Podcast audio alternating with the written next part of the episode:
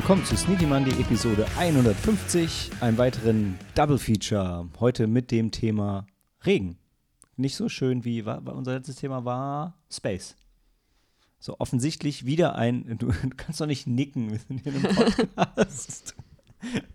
ähm, äh, genau, das heißt, ähm, äh, Double Feature heißt, wir haben wieder zwei Filme und ähm, zwei, ich wollte sagen Moderatoren, aber zwei PodcasterInnen. Äh, einmal die Helena. Guten Abend. Und den Malte. ja, ja, und äh, wir hatten ursprünglich, wir haben super viele ähm, Filmtitel, äh, nee, Filmtitel, Quatsch, ähm, Namen gebrainstormt für äh, diese Sneaky Monday Unterkategorie, bevor wir uns auf einen geeinigt haben, den ich dann nicht ausgesprochen habe letztes Mal. Und dann habe ich mir gedacht, dass Double Feature einfach de- der beste Titel dafür ist, denn wir sind zu zweit, wir stellen zwei Filme vor und Ja. Es sind auch noch zwei Filme, die sich bestens dafür eignen, als Double Feature geschaut zu werden, denn sie verbindet immer ein übergeordnetes Thema. Und ansonsten sind sie aber tendenziell unterschiedlich, sehr. Man weiß es nicht, denn ähm, wir, haben, wir haben jeder von uns wie viele Themen beigesteuert, weißt du es noch? Nee, weiß ich nicht mehr. Sechs. Ich würde, ich glaube sechs. Fünf, zwischen fünf bis sieben. Fünf bis sieben. Eh, Ich meine, es dauern zusammen genug für ein Zwölf? Jahr, wenn wir jeden Monat eine Folge aufnehmen würden. Oh ja, das ergibt Sinn. Ich glaub, da ja, war- da war irgendein- jeder- ja, Irgendein Gedanke dahinter. Ja. Und jede, je- jede Folge ziehen wir ein neues Thema und es ist entweder eins, was Helena sich ausgedacht hat oder eins, was ich mir ausgedacht habe. Und dann überlegen wir uns getrennt voneinander jeder einen Film zu diesem Thema. Mhm. So auch heute zu dem Thema Regen. Genau. Und ich, also ich habe, also nochmal Double, Double Features sind ja so eine kleine Obsession von mir. Ursprünglich immer Triple, aber mit dem Alter bin ich gemäßigter geworden. Und ähm, deshalb Double Feature. Mhm. Und heute zum Thema Regen ähm, sind es bei uns folgende zwei Filme geworden. Ich fange mal, nee, wir fangen mal mit dir an, Helena. Welchen Film hast du mitgebracht? ja, die ähm, Zuschauer können ja raten. Wir haben zwei Filme zur Auswahl. Ein, einen amerikanischen einen japanischen. Ja, das ist, das ist nicht so lustig, irgendwie, wenn man so einen Podcast aufnimmt. Äh, Nö, geht. ja, also ich finde ähm, tatsächlich, die Zuhörer können gerne raten, welcher Film von, von wem ist. Wobei, also dein erster Tipp war jetzt nicht so krass, weil Japan ist schon was, was wir beide gerne mögen. Also, Mhm. aber ja, welche zwei Filme haben wir dabei? Äh, einmal Garden of Words, der japanische. Ich hoffe, es ist auch der richtige Titel. Ich, doch, warte. Äh. Äh, Koto no, wa, no Niwa im, im Original. Ich glaube, Niwa ist der Garten Niwa ist der Garten. und Koto ist das Das Wort. Wort, ja. Okay, ja, stimmt. Ja. Und ähm, The Crow, die Krähe. Ich hasse diesen Titel. Es ist, Das- Doppelpunkt die Krähe. ja, äh, äh, tatsächlich, ich, ich ärgere mich, ich wollte es in einem unserer letzten Podcasts schon immer ähm, mal thematisieren, was äh, diesmal nicht stimmt. Also diesmal haben wir äh, ähm, einen Film von der Marke mit den, mit den richtig dummen deutschen Titeln, weil, also The Crow ist jetzt nicht so komplex. Ich finde, dass man bei Koto no Niwa sagt, okay, übersetzen wir das nochmal irgendwie, fair enough. Aber me- mein Punkt eigentlich, worauf ich hinaus wollte, weil, weil du es gerade ausgesprochen hast, das, ähm, das Doppelpunkt-Ding, ne? Äh, achtet mal drauf, die Amis machen eigentlich immer einen Bindestrich und die Deutschen machen immer einen Doppelpunkt. Was, was total, also es ist halt witzig, wenn, also teilweise bleiben die Filme gleich, aber man macht einfach aus dem Bindestrich einen Doppelpunkt. Aber irgendwie haben wir im Deutschen eine Obsession damit, Doppelpunkte zu setzen und dumme Untertitel. Ja. Das war mein. Aber, Ja. äh, ist eine Beobachtung. Das fällt einem, glaube ich, nur dann richtig auf, wenn man Skripte schreibt, wo man deutsche und Originaltitel nebeneinander stellt. Aber es ist echt, ähm, ja, im Englischen, ich, ich wusste auch lange nicht, warte, äh, Colon ist der Bindestrich oder ist es Dash? Ist Dash der Bindestrich? I, get confused. Obviously. Ich bringe das, bring das zum nächsten regulären Sneaky Monday Podcast mit. Dann können wir da mal tiefer einsteigen. Ähm, aber ja. So, jetzt habt ihr super viel Zeit gehabt, nachzudenken, welcher Film von wem ist. Soll ich es auflösen? Löse es auf, Helena. Ja. Möchtest du mit deinem Film starten? der frühe Vogel fängt den Wurm. Ja, das ist Ah, nicht besonders das- ey, das war- passend, ey, das war- doch, das es war- einzige Es war ein super guter Hinweis. Sprichwort, was mir mit. Äh, Weil äh, erstens, äh, ja, ich, ich, wir, wir haben vorher beschlossen, dass ich anfange ah, und ähm, wir haben auch vorher mit meinem Film angefangen, da ich meinen Film schneller besorgt hatte als du deinen Film. ja, das stimmt. Äh, genau, und die Genre-Fans, wenn sie es trotzdem gedacht haben, obwohl ich versuchte abzusagen, ja, The Crow ist von mir, ähm, hatte ich nur auf einer älteren DVD und habe jetzt eine Blu-ray besorgt. Ich, boah, ich weiß nicht, ob es eine 4K-Version gibt. Bildqualität war so lala. Aber The Crow ist ein Film, ähm, ich habe ihn mitgebracht, weil das Thema Regen tatsächlich, als ich mir das Thema überlegt hatte, hatte ich sofort den Film im Kopf.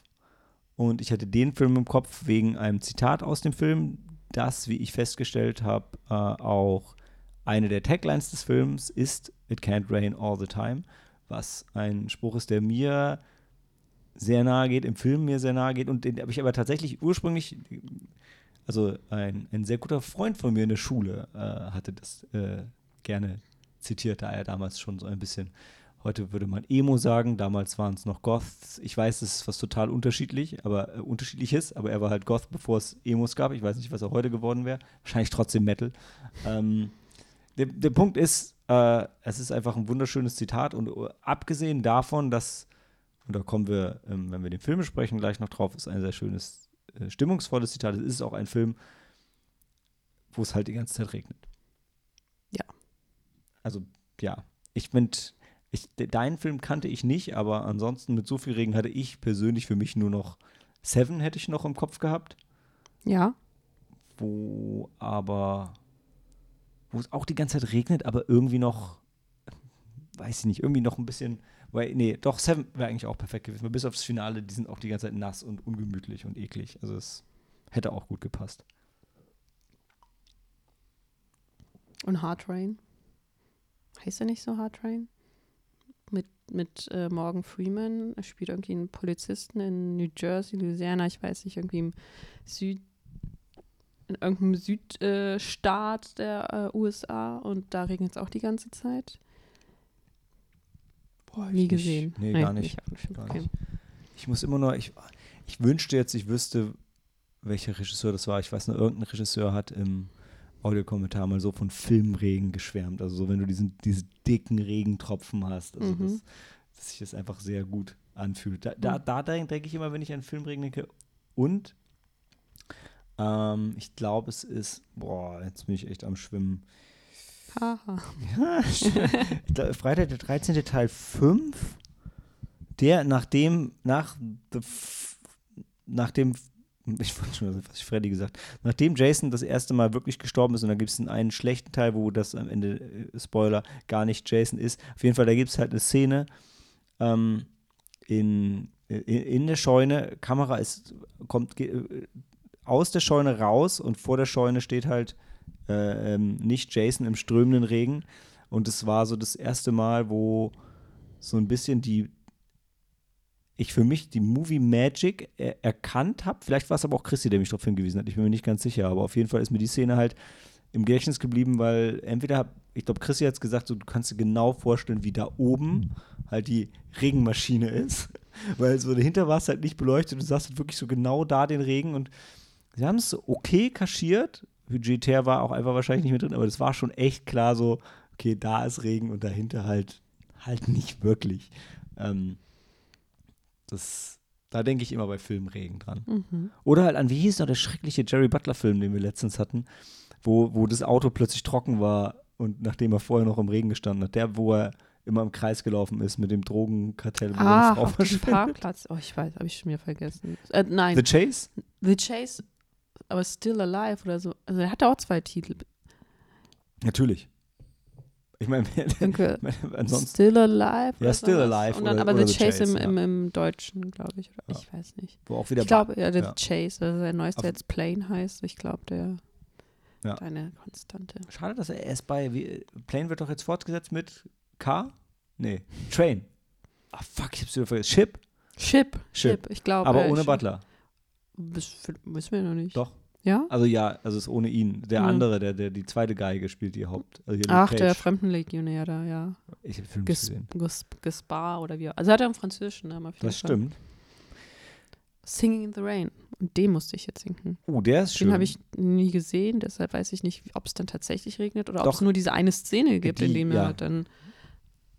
Dip, dip, dip. Nee, das war New York, New York. Aber der geht, das geht so ähnlich, wenn das anfängt mit Singen. Ich glaube. Ich habe ihn einmal gesehen, aber ich glaube, es war der Landeanflug auf Japan. Oh, ich so ein Cosmopolitan bin. Nein, aber es war, also ähm, äh, la- lange Flüge.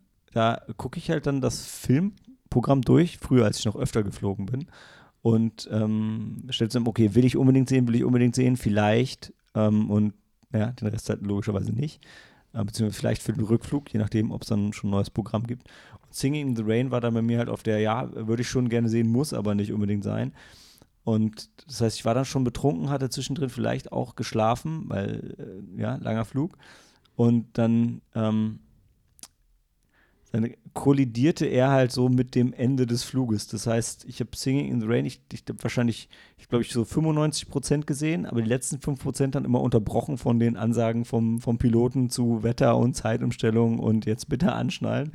Ähm, das heißt, also zum Glück ist er vom Plot her nicht so komplex, aber war toll.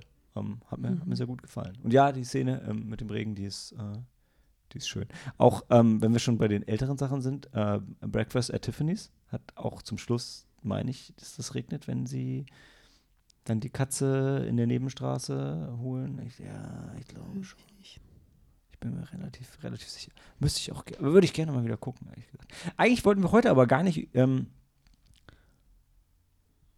oder doch? Ich meine, warum nicht? Haben wir das letzte Mal so gemacht? Haben wir letztes Mal so über Filme allgemein geredet, was wir so. Hattest du andere Filme im Kopf, bevor du auf, ähm, ich will sagen, ich will mal Niwatori sagen, aber äh, ja, Koto no. ja, ich hatte, ähm, ich hatte tatsächlich also keine, An also keine Filme, sondern Szenen im Kopf tatsächlich. Und dann dachte ich, ja, soll ich dann den, also jetzt soll ich dann einfach einen Film aussuchen anhand einer Szene, die mich äh, so beeindruckt hat oder wie ich dann halt dann immer denke, wenn ich im Regen und Film denke. Und ähm, ich und das war, aber tatsächlich war es dann auch, weil so viele Szenen halt in dem Film, den ich mitgebracht habe, ähm, Garden of Words, für alle, die es noch nicht mitbekommen haben, ähm, habe ich mich dann doch für den entschieden, ja. Also ich kann nur, ähm, ohne zu viel vorwegzunehmen, sagen, ich hätte, wie gesagt, das Thema wegen The Crow ausgewählt und war deshalb auch schon sehr stolz auf, auf, meine, auf meine Wahl und fand die total gut verknüpft. Aber als wir Helenas Film geschaut haben, war ich super geflasht und habe gedacht, okay, das ist, es wirkt eher, als hätte sie den Film gesehen und dann das Thema ausgewählt, weil es so direkt darauf passt. Unglaublich. Ähm, jetzt will ich auch nicht zu viel weg, aber ich meine, aber der Regisseur, das war auch der, der Weathering with You gemacht Ja. hat. ne? Also Und Your Name. Your Name. Und also Weathering with You, Weathering with You ist der, wo es auch so viel regnet, ne? Äh, ja, äh, ja, es regnet so viel und sie ist ja das, ähm, Wettermädchen. Regenmädchen. äh, nicht Regenmädchen, das Sonnenmädchen, glaube ich. Sonnenmädchen. Ah, sie ist die, die kann, die kann machen, dass die Sonne scheint, ne? Genau. Das war das. Genau. Sie Stimmt. ist die, die Maiko, die halt dann, ähm, ja, den, die, Und in Your Name ist sie die, die den, die, die den, den Sarg, Sake spuckt. ja, ja, genau. ne? Da wurde ja, sie ja. so verschämt. Ich, ja. Ja. Ähm, Also, genau. Genau, und zwar, er hat, also, er hat den hier gemacht, dann whatever, und dann ist er mit Your Name ganz groß geworden und danach kam Weathering with You. Danach ne? kam was okay. okay. und Ja, stimmt. Weathering with You ist auch, äh, auch, also da ist Regen auch. Also der Typ mag halt ähm, Regen. Aber ja, Jetzt kommt und sein neuester lief jetzt auf der Berlinale. echt? Ja, Susume. Ist er aus dem Raum geboot worden oder kam gut an? Kam gut an, Worum denke ich mal. Äh, um eine, ich weiß nicht so viel, also ich weiß es um ein junges Mädchen, Susume, und um eine Tür. ja, das ist es wirklich. Ich habe hab mir auch nicht so viel. Ähm, Ja, ist ja auch egal. und Wo ist er im äh, Moment geratet? auf IMDb, Du hast doch gerade Letterbox offen. Äh, genau, äh, Verzeihung, äh, auf Letterboxd sind es äh, 3,7. Oh, das ist so. Und das ist halt, ich habe das Poster halt immer vor Augen und das ist halt, es geht irgendwie auch um, Das Poster ist ein Mädchen, die im Wasser vor der Tür steht. Das sieht, sorry, es sieht aber eins zu eins aus wie aus Weathering with You. Da sind sie auch auf dem Dach. Ja. Und ja, well, ja, und sie muss äh, irgendwie die Welt retten, das Of weiß course. ich. Also es ist so, sie, wie das sie halt so trifft, ist als junges Mädchen in Ja, Japan. sie ne? trifft zufällig auf diesen Mann und Mhm. ähm, dann führt das eine zum anderen und dann ähm, äh, muss dann muss sie halt äh, die Welt retten. Okay. Oder vielleicht erstmal Japan, wer weiß. Vielleicht fang, fängt sie klein an, erstmal Japan Stimmt. und danach die Welt. Also tatsächlich sind seine Filme immer so, dass im Prinzip, sie retten die ganze Welt, aber, aber wir sehen eigentlich nur Japan. Wir sehen Also, nur Japan. Die Welt ja. würde dann halt vielleicht nach hinten raus auch untergehen, aber das ist erstmal egal. Ja. Aber ja, aber ähm, sieht sehr schön aus, wie all seine Filme. Er hatte, glaube ich, auch diesen Stil, aber er, er hat das mit diesem, mit diesem ähm, fotorealistischen Stil, hat er, glaube ich, in, äh, in tatsächlich in, in Kotononiwa? Ja. Ähm, dafür hat er den, glaube ich, erfunden, also so, so äh, diese neue Animationsart und dadurch, also was er dann quasi bei Your Name die Leute dann so mega geflasht hat, weil das hier ist ja mehr noch so ein kleiner, ich will nicht sagen nischiger Film, aber dann, das war noch nicht sein Durchbruch, aber der, die Animation ist da schon genauso fantastisch wie in den Filmen, die danach irgendwie die Welt erobert haben. Aber ich glaube, bekannt wurde tatsächlich durch das äh, hier 5 Centimeters per Second, den ich Den leider hab auch ich- nicht Den gesehen habe ich habe. gesehen, habe ich glaube ich sogar auf DVD. Der wohl auch sehr gut sein Ja, soll, Ist ja. auch. Ja, aber da habe ich seinen, da ist mir der Stil noch nicht so aufgefallen. Also Mhm. die, der war von der Story her super interessant. War das der mit den, so, wo die so Interstellar-mäßig getrennt sind und irgendwie Ja. die Nachrichten ankommen, nachdem die Geschichte eigentlich schon vorbei ist, ne? Ich glaube, er, hab ist, er ist weggeflogen und ja, seine Nachrichten kommen halt dann auf der Erde an, wenn er eigentlich schon längst gestorben ist und Ah, irgendwie, ich, okay. ich meine, der ist, vielleicht verwechsel ich es aber auch, aber den, den fand ich auf jeden Fall sehr, sehr gut. Aber jetzt, jetzt reden wir schon total viel über deinen Film und wir wollten ja Eigentlich eigentlich wollten mit wir ja, ähm, genau. The Crow anfangen. Und jetzt haben wir aber auch schon 17 Minuten geredet, weshalb ich sage, wir machen eine kleine Pause und reden jetzt gleich dann tatsächlich über The Crow.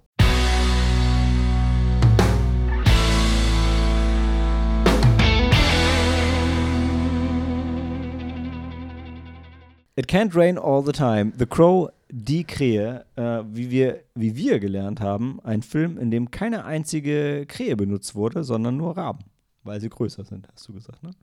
Ja, Raben sind größer als Krähen. Ja, das stimmt, ich- das stimmt. Ja. Ja, und jetzt haben wir den Film für euch ruiniert.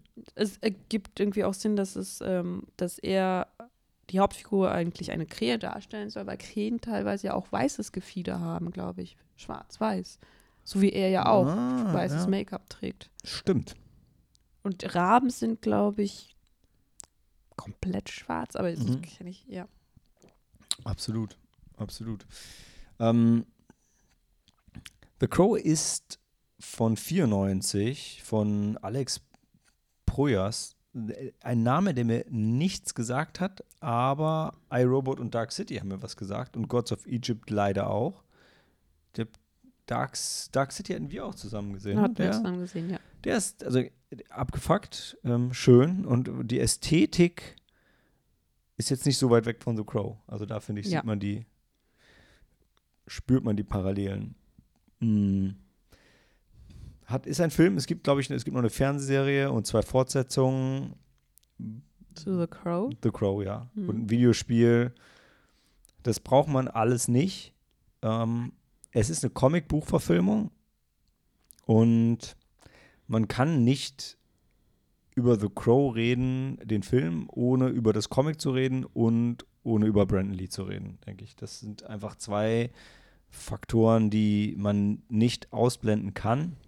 Aber vielleicht versuchen wir trotzdem erstmal über den Film an sich zu sprechen. Es ist ein im weitesten Sinne Superheldenfilm, mit 94 natürlich einer der frühen Superheldenfilme, bevor, ähm, bevor das der absolute Mainstream wurde, Comicbücher zu verfilmen. Ähm, und es ist eine sehr düstere Geschichte, also er ist R-rated und FSK 18 in, in Deutschland und da, das auch durch und durch. Also es ist jetzt keine Gewaltorgie, aber er ist schon sehr düster, beschäftigt sich mit sehr düsteren Themen. Ähm, so auch dann die Geschichte des Films, denn da ist es so, dass Eric lebt mit seiner Freundin Shelley. Shelly in einer nicht so schönen Gegend in Detroit. Detroit sowieso schon nicht so eine, ähm, ja, nicht so eine schöne Stadt, stimmt nicht, aber äh, von, von, von Armut ge geprägt. Und aber die zwei sind halt super verliebt und super happy und kümmern sich um dieses kleine Mädchen Shelly und haben Sarah. Sarah, ja, sorry. Genau, und die haben noch eine Katze Mhm. Und feiern gerne Halloween und er ist Musiker und sie sind beschweren sich aber über die desolaten Zustände in dem Haus, was halt mega runtergekommen ist und ähm, der Vermieter reagiert damit, indem er ihnen diese, diese Gangster auf den Hals hetzt, die immer sehen, was ist Tintin, Funboy, T-Bird, Skank, ja, nicht so wichtig, wie sie heißen, ehrlich gesagt. In jedem Fall, ähm, die kommen bei denen vorbei, vergewaltigen Sarah und bringen beide um. Und das wäre das Ende der Geschichte.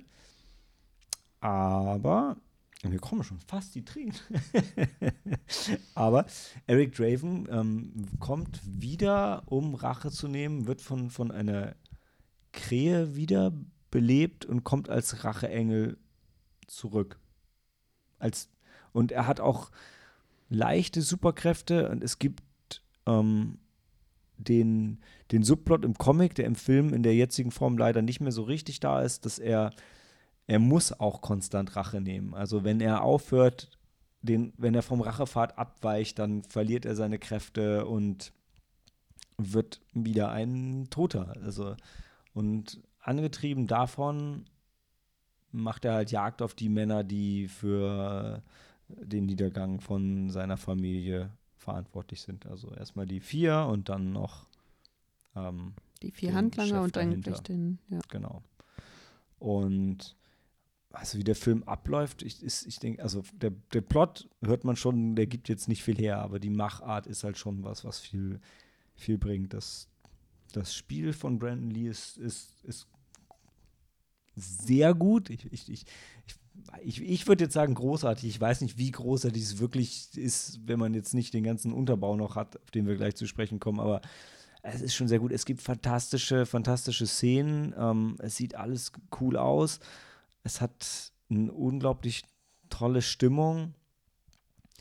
Und es ist, man merkt aber auch, dass der Film ein bisschen zusammengestückelt ist. Hm. Finde ich schon. Also, also sie hatten wohl wenig Budget, schwierigen Dreh ähm, und ja, am Ende eben, das, das, da da kommen wir dann noch drauf, aber den, den, den tragischen Tod von, von Brandon Lee, weshalb der Film halt eigentlich noch nicht ganz fertig war, aber dann ohne ihn fertiggestellt wurde. Ähm, ja, aber ich finde, man kann ihn auch heute noch super gucken. Es gibt einfach viele Szenen, die unglaublich gut und ikonisch aussehen. Viele Szenen, wo man ein bisschen sich dem 90er Spezialeffekte-Charme hingeben muss. Also man muss schon Matte Paintings und diese Emo-Ästhetik.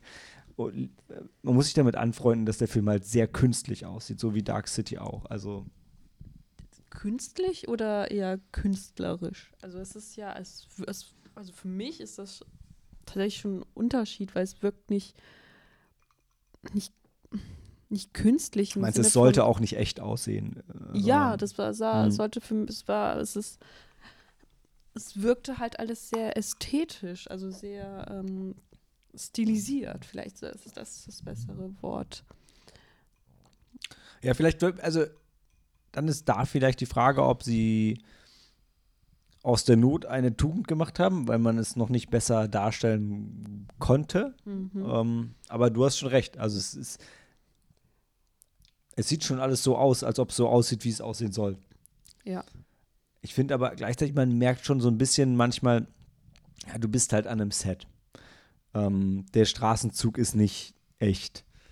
Also Ja, Ja. ja, das, das merkt man tatsächlich schon, weil und man ist gefühlt an maximal drei, vier also mh, Schauplätzen, die dann immer wieder vorkommen. Aber irgendwie passt das auch. Das ist auch, ähm, auch bei Dark City ähm, ist es ja auch so, dass sie dann, ähm, das, das fängt, äh, äh, diese Settings, sie, sie fangen tatsächlich aber irgendwie schon sehr gut äh, dieses, diese dystopische Welt ein. die äh, der Regisseur versucht auf äh, zum Schreiben. Und ich glaube, ich weiß nicht, ich will auch jetzt ihm, ihm nichts vorwerfen. Vielleicht ist es auch deshalb, äh, vielleicht sind deshalb auch ist alles so dunkel und es ist immer, immer Nacht. Also Dark City ist ja auch immer nur, ist wirklich ja, die ganze Zeit, die ganze Zeit ist wirklich immer Nacht in der Stadt und äh, bei äh, The Crow regnet es die ganze Zeit und ist auch gefühlt immer Nacht, oder? Es ist, ja, es gibt, glaube ich, eine oder zwei Szenen, wo es dann hell ist, wo du dir auch wirklich so ein bisschen die Augen reibst. Mhm. Aber grundsätzlich, wie auch in sieben, also ist konstant dunkel, ja. ja. ja. Und das passt irgendwie aber zu. Ähm, er spielt aber auch, ich überlege gerade, spielt, der Film spielt nicht in einer Nacht, ne? Das ist schon ein längerer Zeitraum. Ähm, ich.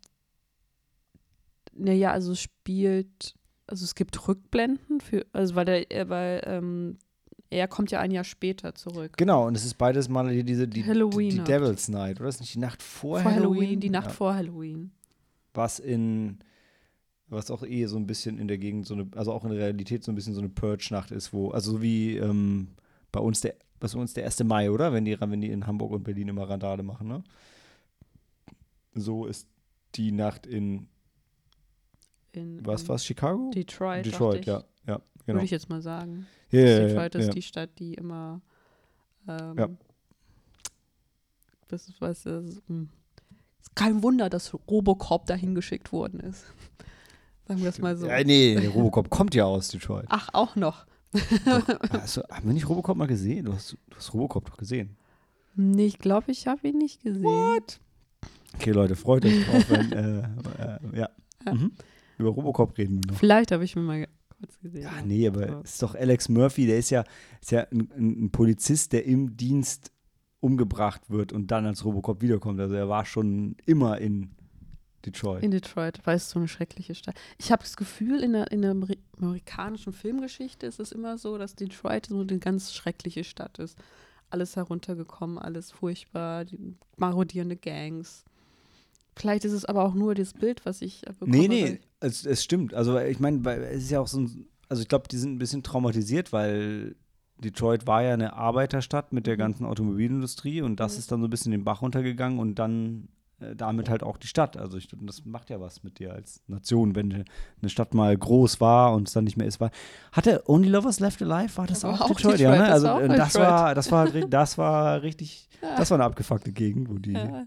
gehaust haben. Aber die hatten keine Angst. Nee. Aber das ist halt eine, eine Stadt, wo auch. Ähm, doch, ein bisschen hatten die auch Angst vor der, vor der Gang, die sich dann vor ihrem Haus rum. Ja, aber nur weil sie die Aufmerksamkeit nicht wollten. Ich meine, ja. das ist die Stadt, wo du auch einfach zu so einem Hochhaus fährst, wo unten Toxic Waste ist und du Leichen verschwinden mhm. lassen kannst. Sie, also, also okay. Die, Detroit, ein Besuch wert. Mhm. Ja. Äh, genau, also das ist der Film. Also man kann ihn schauen und, und, und, und ein bisschen was davon, davon mitnehmen. Man kann sich von der, ja, also der Film ist ja auch extrem melancholisch. Ja. Also der, der Film lebt von, von, von der Bildsprache, mhm. von, von, von, von der Atmosphäre. Ja. ja.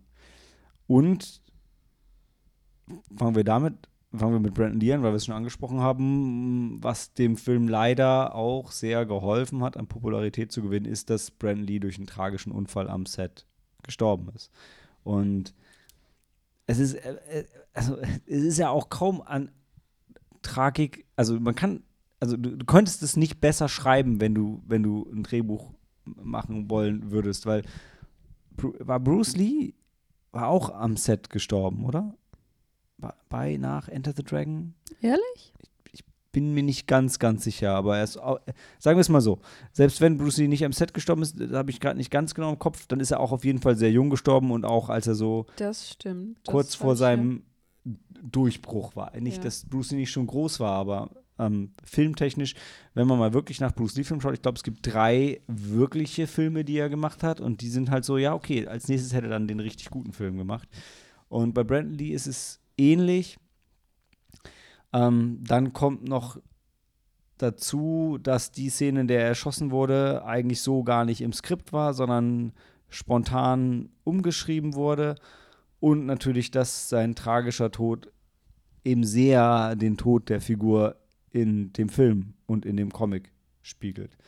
Und das hat den Film dann natürlich äh, noch in ganz andere Sphären gehoben, was Mund-zu-Mund-Propaganda angeht. Und ist natürlich auch einer der Gründe, warum die Fortsetzungen dann nicht wirklich gelungen sind. Also natürlich kann man auch mit, einem, mit einer ausgetauschten Hauptfigur, äh, guck dir James Bond an, ähm, gute Fortsetzungen machen, aber es ist halt nicht, nicht einfach.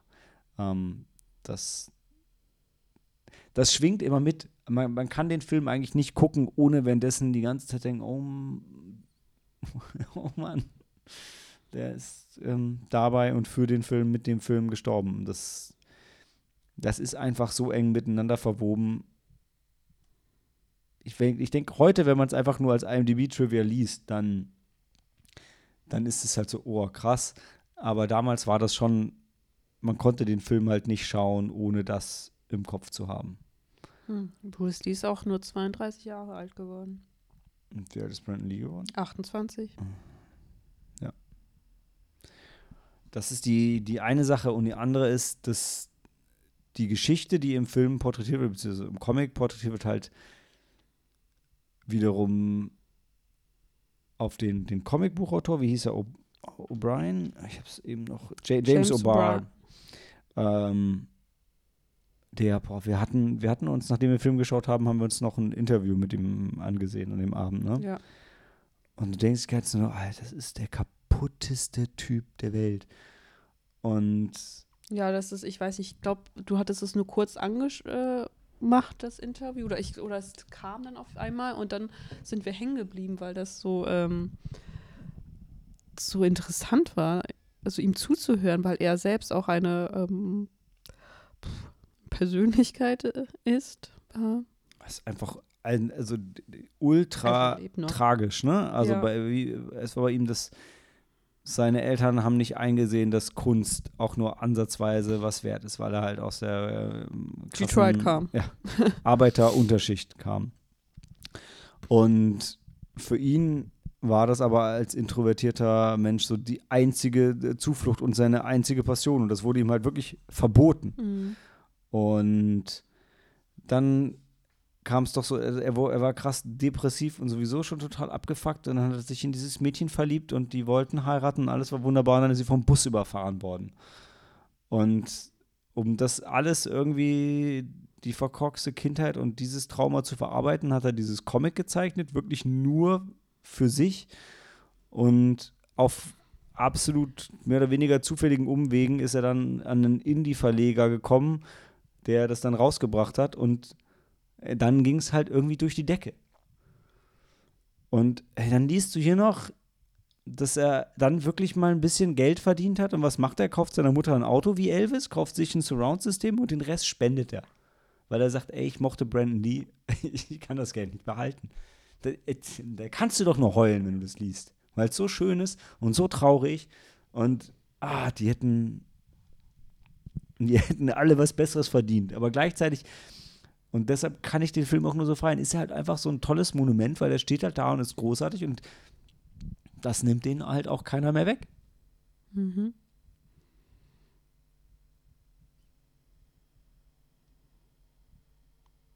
Ja, viel mehr. Außerdem spielt Ernie Hudson mit. Was auch viel zu selten ja, passiert ist. Stimmt. Und er spielt den Guten, den einzig Guten. Der, der einzige, nicht abgefuckt ist ja. im Film, ja. ja. Um, das ist zu bedeuten, dass er als einziger Schwarz in dem Film der beste Mensch ist. Und auch noch ein Polizist. Sind, und auch noch ein Polizist und alle anderen sind, sind keine guten Menschen. Boah, ich, ich ja, wahrscheinlich nicht. Wahrscheinlich ist es einfach nur, weil er der, so ein charismatischer Schauspieler ist und dann die Rolle gepasst hat. Ja, ich glaube, ich, ich glaube, also nachdem wie weit du es denkst, es hat wahrscheinlich deshalb nichts, nichts zu bedeuten, weil Brandon Lee auch halb Asiate ist und die, zumindest die Frau von den Oberbösen ist ja auch Asiatin, also Ach, die sind nicht alle weiß-weiß, ne? Ja, das ähm, stimmt. Und ich warte, ist nicht auch einer von den, von den vier Gangstern, T-Bird, einer von denen ist doch auch oh, Afro-Amerikaner. Okay, oder? dann will ich nichts gesagt haben. Oder, oder war er irgendwie äh, Jamaika Jamaikaner war, glaube ich. Ja. Oder zumindest war seine Figur das. Stimmt. Da möchte ich nichts gesagt haben, das tut mir leid. Ja, nee, also es ist doch gut, Irgendwie in meinem Kopf sind alle dann irgendwie. alle Schlechten waren weiß. Das kannst Ja. du ruhig so sagen. Das Ja, ist ja, wirklich. es ist ja leider oder zum Glück, nee, leider irgendwie ist es politisch korrekt, wenn man alle Weißen als schlecht betitelt, weil es einfach zu selten passiert. Ja. Ähm, Aber du hast recht, ja, der eine war ja auch dann, ähm, also da, auch wenn es äh, eigentlich der ganz äh, alles relativ schwarz-weiß gehalten wird. und ich glaube auch der, der, ähm, der Hautfarbe, Pawnshop-Besitzer war auch Ja, hat die ähm, Hautfarbe Mexikaner oder so, ja, ja. ja. Ja, das stimmt. Aber der, ja, aber ähm, Ernie Hudsons Charakter, der, der Polizist, der sich so ein bisschen um das kleine Mädchen kümmert und ich, ich weiß gar nicht, also wenn es eine Sache gibt, die in dem Film ein bisschen, äh, zumindest als Zuschauer irgendwie fordernd ist, ist, Entschuldigung, dass man nicht so einen richtigen Protagonisten hat. Also, ähm, weil Eric Draven, The Crow, spricht nicht viel. Und ja, der ist halt einfach nur Rache. Und dann hast du das kleine Mädchen Shelly, die ist so ein bisschen der Luke Skywalker, die so unbedarft drankommt und das Ganze, wie, so, wie wir Zuschauer für sich entdeckt. Aber der, der die Fragen stellt und die Nachforschung macht, ist eigentlich der Albrecht, der Ernie Hudson. Und der ist eigentlich der, ich will sagen, die verlässlichste Figur in dem Film. Mhm. Ähm, sowohl, weil er, weil er als einziger durch und durch positiv ist, als auch, weil er irgendwie einen kühlen Kopf bewahrt und Dinge hinterfragt und, und Klartext redet. Weil, Mhm. also, ähm, Eric redet ja auch in, in Rätseln. Mhm. Aber ja, es ist einfach eine tolle, also es ist eine tolle Figur in dem Film. So wie aber alle Figuren wirklich gut, recht gut geschrieben sind. Am Ende wird es halt ein bisschen wirr, was glaube ich den, den, den Reshoots um äh, Brandon Lees Tod geschuldet ist. Aber das kann man trotzdem gut, gut schauen. Und am Ende einfach nochmal ein bisschen weinen und, äh, und sich freuen, dass es halt nicht immer regnen kann. Also es ist schon äh, ist ein runder Film trotzdem. Trotz der irgendwie mehr als schwierigen Hintergrundgeschichte und Entstehungsgeschichte. Ja, aber hast du den Film damals gesehen mit dem Wissen oder hast du ihn gesehen, weil äh, dich der Film dann so interessiert hat?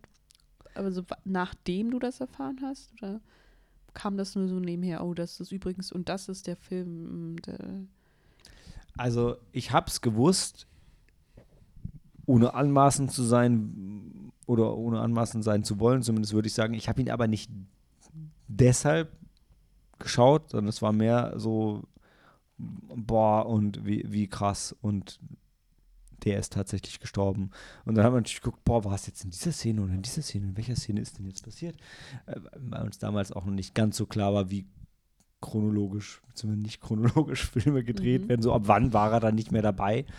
Ähm, aber nee, ich weiß auch, also ich kann mir nicht vorstellen, dass das, das, das mal, äh, David war der Freund, der, glaube ich, der damals so großer Fan von dem Film war. Ich kann mir nicht vorstellen, dass er mit dieser diese Information zurückgehalten hat, um sie dann während des Films zu, zu, zu präsentieren. So, und übrigens, äh, das wird er schon vorher gesagt haben, aber das war jetzt nicht der Grund, warum man den geschaut hat. Aber ich glaube, der kam auch für mich in der Zeit raus, wo es auch nicht viel brauchte, um mich in einen FSK 18 Comicbuchfilm zu schleifen, weil davon gab es genau zwei und der andere war Spawn. mhm. Und okay, Spawn fanden wir damals auch okay, aber Crow war halt, hab sogar ich damals schon gemerkt, war halt schon besser. Und Spawn kam auch ein paar Jahre später, glaube ich. Ja, ja, würde ich auch 86. Ah, ja. So. Der war halt mehr CGI. Ja, das Spawn das- war nur, Genau. nur CGI. Ja. ja. War auch alles dunkel. Das hat, glaube ich, Ja, aber sein Umhang war so, aber das war auch gut. Ich, ich möchte, glaube ich, den Extended Cut von Spawn würde ich mir nochmal anschauen und dann den, weißt du, der, der Violator ist dieser Teufel-Sache da, glaube ich. Ich würde ihn gerne nochmal sehen. Ich glaube, dass man, dass ich ihn dann nicht gut finden würde, aber ich habe schon Bock, den nochmal zu gucken. schon auch sehr lange her, dass ich den gesehen habe. Hast du noch was zu The Crow? Ähm, ja, äh, Du hattest ihn auch schon gesehen, Ich hatte aber ihn du auch hattest schon die- gesehen. die- weil es nicht so ist dir nicht so ich hatte ihn auch schon ans gesehen. Herz gewachsen wie mir, oder?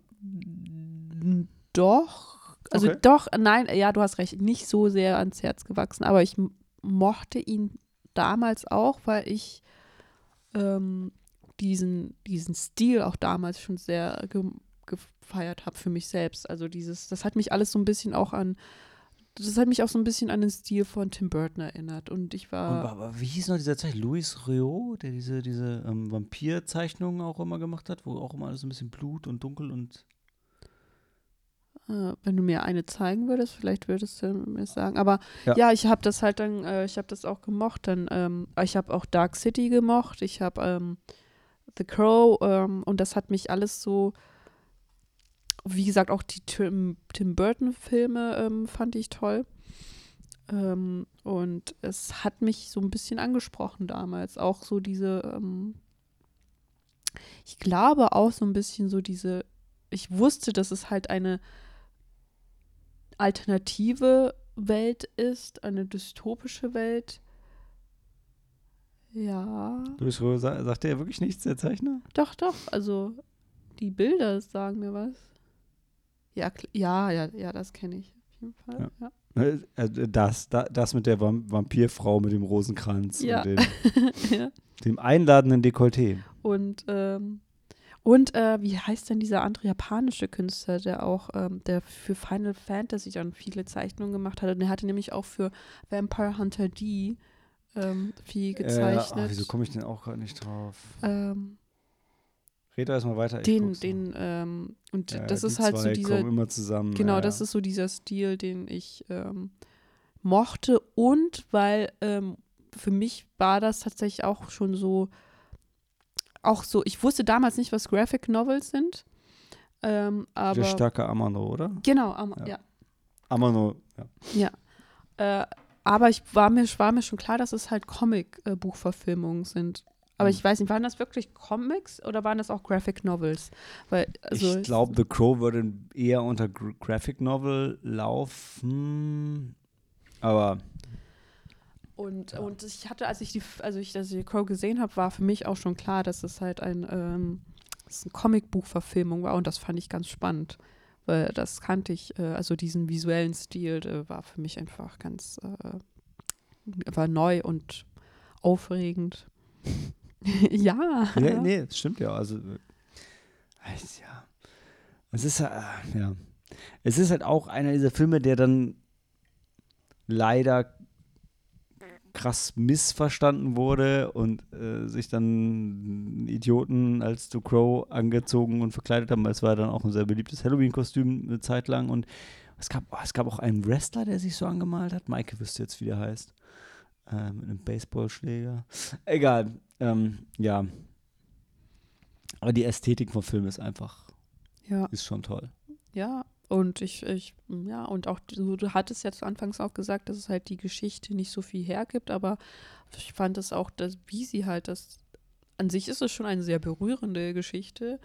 Ähm, ja. Punkt. Ja, es, es ist von Auch wenn es eigentlich auch so eine Rachegeschichte eigentlich ist, Genau, aber, aber es ist, eigentlich. Es ist so, ja. eine, so, eine, so eine klassische, mir fällt gerade das, das, das Wort nicht ein, ähm, nicht, nicht, nicht Stereotyp, aber eine der, der, der klassischen Geschichtsarten, Mhm. ja, so, so wie Star Wars, der, der, der, der, der junge Held, der auszieht und hier eben die klassische Rachegeschichte, ohne viel drumherum, aber wie Mhm. es gemacht ist, ist einfach, was den Film dann auszeichnet. Und ich habe ja schon, ich habe gesagt, ja, er ist R-rated, FSK 18, aber er ist jetzt, er ergeht sich nicht in, in Gewalt, auch wenn das die Geschichte sogar hergeben würde, sondern er, also er als Racheengel teilt halt genau so viel Gewalt aus, wie eben notwendig ist an den Stellen und zieht auch trotzdem kein Vergnügen daraus. Also es wird jetzt die Gewalt in keinster Weise zelebriert. Nee, ja, gar nicht. Und Das ist dann, ja, das ist alles dann wirklich, äh, die Gewalt, die dann gezeigt wird, ist wirklich, geht einem schon nah, oder ist so un unangenehm, weil es halt, ähm, ja, nicht, nicht, ich weiß nicht, brutal ist, glaube ich, dann ein viel zu heftiges Wort, aber dies ist schon sehr, irgendwie doch realistisch dann. Sehr roh, ne? Für Sehr einen- roh, genau, Comic- roh. Roh ist, roh ist es, äh, das ist eine gute Umschreibung, ja. Ja. Ja. Das stimmt. Und da es alles so düster ist, kommt dann auch wieder so ein bisschen dazu, dass deine, deine Vorstellung vielleicht schlimmer ist als das, was Ja. tatsächlich gezeigt wird, weil so viel wird am Ende nicht gezeigt, aber Aber das. Äh, es wird auch nicht weggeschaut. Es wird, genau, es wird nicht weggeschaut und dann finde ich es ganz gut, dass es auch mal dann den, dem Zuschauer überlassen wird. Das macht der Film nämlich gut, dass es dann der Zuschauer dann sich selbst dann sein eigenes Bild dann zeichnen kann. Und ich wollte noch unbedingt auf den, ähm, den Antagonisten, den, den Oh ja. Detroit äh, Kingpin. Kingpin, äh, Kingpin zu sprechen kommen. Äh, den Schauspieler, den Namen, der Name, den, den kenne ich nicht. Also das Gesicht, aber sein Gesicht und vor allem seine Stimme sind, die kann man nicht vergessen. Die Stimme ist irre, ja. Die Stimme ist Wer irre. war es denn? Äh, jetzt, jetzt lese ich ab. Michael Wincott. Ach, der Michael war's Wincott. nicht Gideon. Nee, äh. Nee. Michael Wincott, der, weil er, Ah. den hatten wir letztens in Nope noch gesehen, da war er dieser, äh, dieser exzentrische Regisseur oder nee, Kameramann. Ah. Ich kannte ihn tatsächlich, weil das Gesicht auch sehr äh, einprägsam ist. Ich kannte ihn aus der Kevin Costner Robin Hood Verfilmung, da hat er Guy of Gisborne gespielt. Okay. ähm, und dann, ähm, dann kennt man ihn, erkennt man ihn tatsächlich einfach nur anhand seiner Stimme. Das ist wirklich. Das Die habe ist- ich auch direkt im Kopf. Also, eh, ja, als du es gesagt ist halt, hast, so, ist ja, diese, stimmt. Diese, die ist sehr erhaben. die sehr haben und so, also es ist wirklich so, so auch roh und aber rau, also Und was ist sonor? Ich weiß nicht. Also, er hat Volumen. ja, er hat Stimme. wirklich Und trotz, Volumen. gleichzeitig wirkt er aber krächzend, so ein ganz ja, bisschen, ne? Ja, Das ist schon. Dabei ist er keine. Ne, ist er ja nicht, ja. Ja, und auch wie er aussieht mit diesen super langen Haaren und immer Hand, dann trägt er immer Handschuhe und immer ganz und auch äh, schicke Anzüge. Und er Sex mit seiner. Schwester. Äh, das wird nicht gezeigt, oder? Doch. Wird das, ja? Er Ich sagt das auch. nicht. Also der andere, also irgendeiner von seinen Villains ge- kreidet ihn an, so, was? Das ist deine Schwester? Das ist aber eklig. Und ich glaube, der lebt dann nicht mehr lange. So habe ich das im Kopf. Aha, das könnte sein. Ja. Hm. Hm. Also, also es ist vielleicht nicht explizit, dass man den Akt sieht, aber also es Ja, es wird schon ge- angedeutet, dass die äh, also die zwei sind halt ein als, Paar. äh, es wird ja nur nicht, es wird nur, aber wird halt nur in einer Szene gesagt, dass sie auch Geschwister sind. Aber primär sind sie ein Liebespaar. das stimmt. Ja. Das ist ja auch in gewissen Kreisen durchaus Detroit, also Detroit. das, Detroit und der Monarchie Europas sehr anerkannt gewesen, ja. Mhm. Ähm, seht, beide sind niedergegangen. So viel zum Inzest. Äh, wobei die zwei kein Kind haben in dem Film. Nee. Ja. nee. Gibt es auch nur ein Kind, was gezeigt wird, sonst, ja. Stimmt. Naja. Ja, der Antagonist war auch gut. Alle, also schauspielerisch würde ich jetzt keinen da ähm, rausstreichen wollen. Auch die eine äh, Prostituierte, das war die eine Schauspielerin, die du wiedererkannt hattest, Ja, macht einen super Job. ja, die Prostituierte, die dann auch die, die Mutter von der, von der kleinen Sarah ist, die sich, die ja dann von, von Eric und seiner Verlobten ähm, auf, nicht aufgenommen wird, aber ähm, die kümmern, ich hatte es ja erwähnt, die kümmert sich ein bisschen um sie, weil ihre Mutter ähm, drogenabhängig ist und äh, ja, in in einem Bordell arbeitet. Ja. Ja. Ja. Auch eine, auch, also eine sehr schöne Nebengeschichte, die da auch aus, auch komplett auserzählt das wird. Und zum Schluss muss ich nochmal erwähnen, hier, er heißt, äh, unsere Hauptfigur heißt Eric Draven. Mhm, not Raven, aber ist schon nah dran. Ah, Ey, komm, und wie er, nachdem er auferstanden ist, sich erstmal erstmal ähm, so ein bisschen rumschwingt und dann auf dem Dach mit seiner Gitarre spielt. Also, es gibt jetzt schon so ein paar Szenen, ja. die sind schon von der Emo-Ästhetik her kaum, kaum zu übertreffen. ja, alles, also auch die, die hier, die, äh, also äh, seine Figur wird als Poetic Guitarist beschrieben. Ja, so, he is. toll. Schreibt, er schreibt auch die Gedichte, oder? Und er sagt, Ja. it can't rain all the time. Ja, das stimmt, ja. da kommen sofort Tränen. Okay, ähm, bevor mir wirklich noch die Tränen kommen, Leute, ähm, das war The Crow und gleich geht's weiter mit Regen, aber optimistischer, würde ich sagen. Mhm. Und nicht bei Nacht. Nicht bei Nacht, stimmt. mit, ähm, warte, Ko Niwa. Kotono Niwa? Kotono Ich no Nochmal? Koto, Ko, wa? Kotono wa no niwa. Koto no wa no Niwa. Ja. Okay.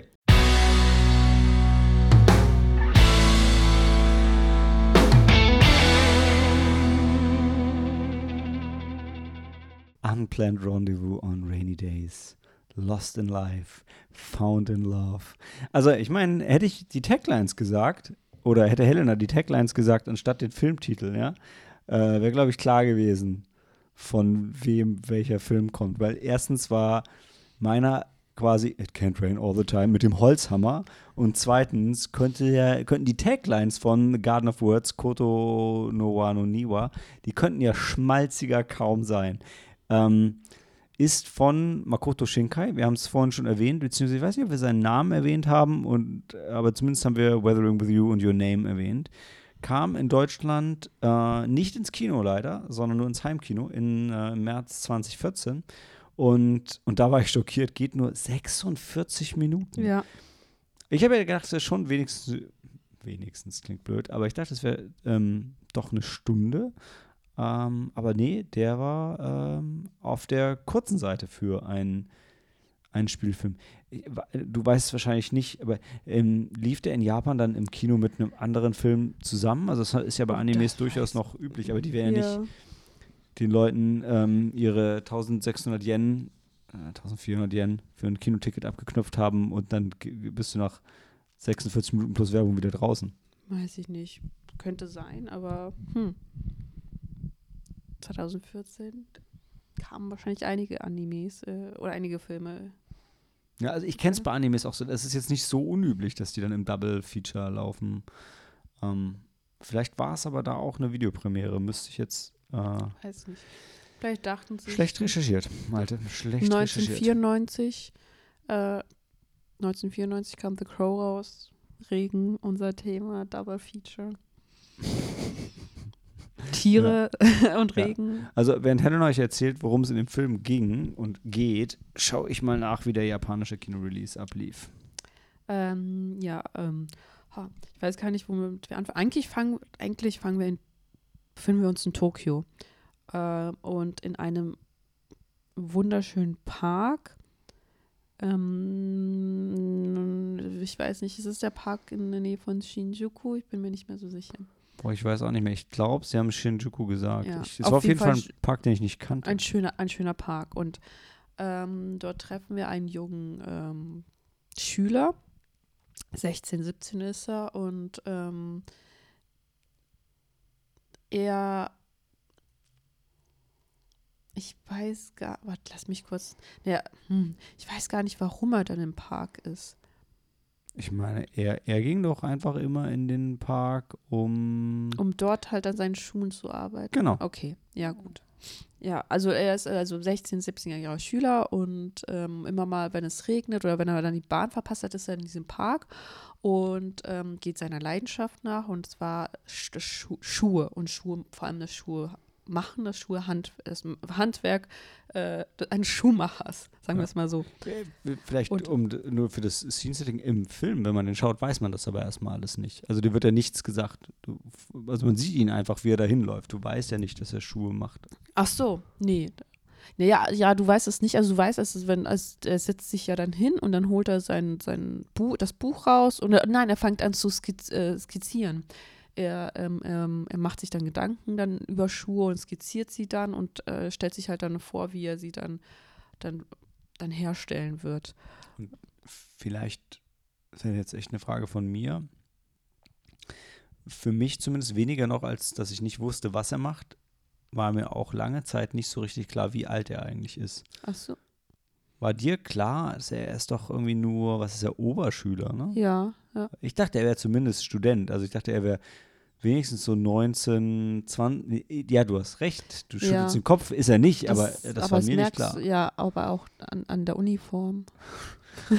Ja, aber puh, da erwartest du zu viel von mir. Ich, ich weiß, ich sollte wissen, dass er an der Uni wahrscheinlich keine Uniform mehr tragen würde. Aber das war mir nicht klar. Ich dachte, er wäre wesentlich älter. Ja, nee, ja, weil er die Uniform anhatte und weil er noch erzählt hat, dass er jetzt dann noch vor, dem, vor den äh, Prüfungen ist und dann aber in den Ferien arbeiten wird. Das kam dann, glaube ich, so ein bisschen auf. Da war mir schon klar, dass er Oberstufenschüler ähm, ist. Ähm, naja, Und der Film war ja für den japanischen Markt gemacht. Er lief da auch im Kino ganz normal, habe ich gerade nochmal gecheckt. Ähm, und da hast du natürlich recht.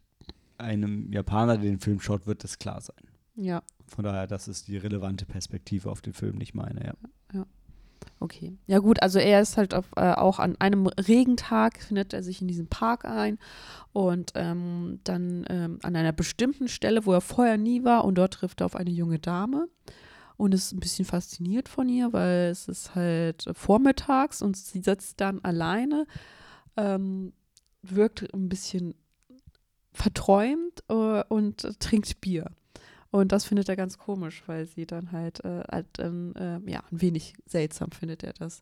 Aber sie wirkt sehr sympathisch und ich, irgendwann kommen sie halt dann ins Gespräch und unterhalten. Ist sie da auch schon Schokolade? Da isst sie dann auch schon Schokolade. Also Schokolade und Bier ist halt auch. Schokolade und Bier, ja. Also sie, äh, natürlich erst, erst fällt ihm halt das Bier auf und dann merkt er, dann sieht er dann irgendwann mal Schokolade oder sie erwähnt das dann auch noch.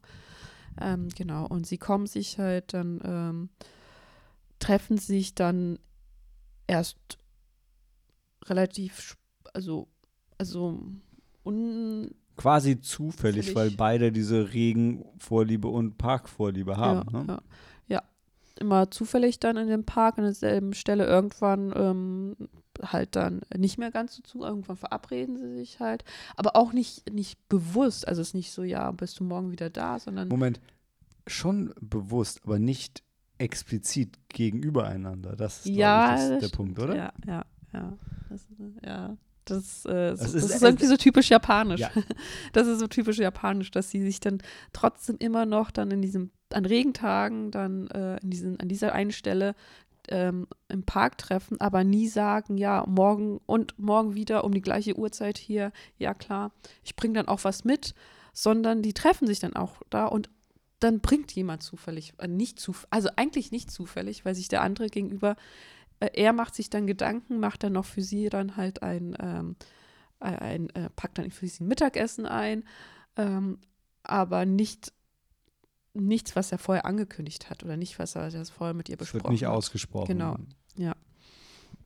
Ja, und dann, ähm, gut, mit der Zeit halt, wir folgen denen, wie sie halt sich dann immer weit, also mehrere Tage dann immer ähm, dann gemeinsam dort verbringen oder Vormittage, sagen wir es mal so.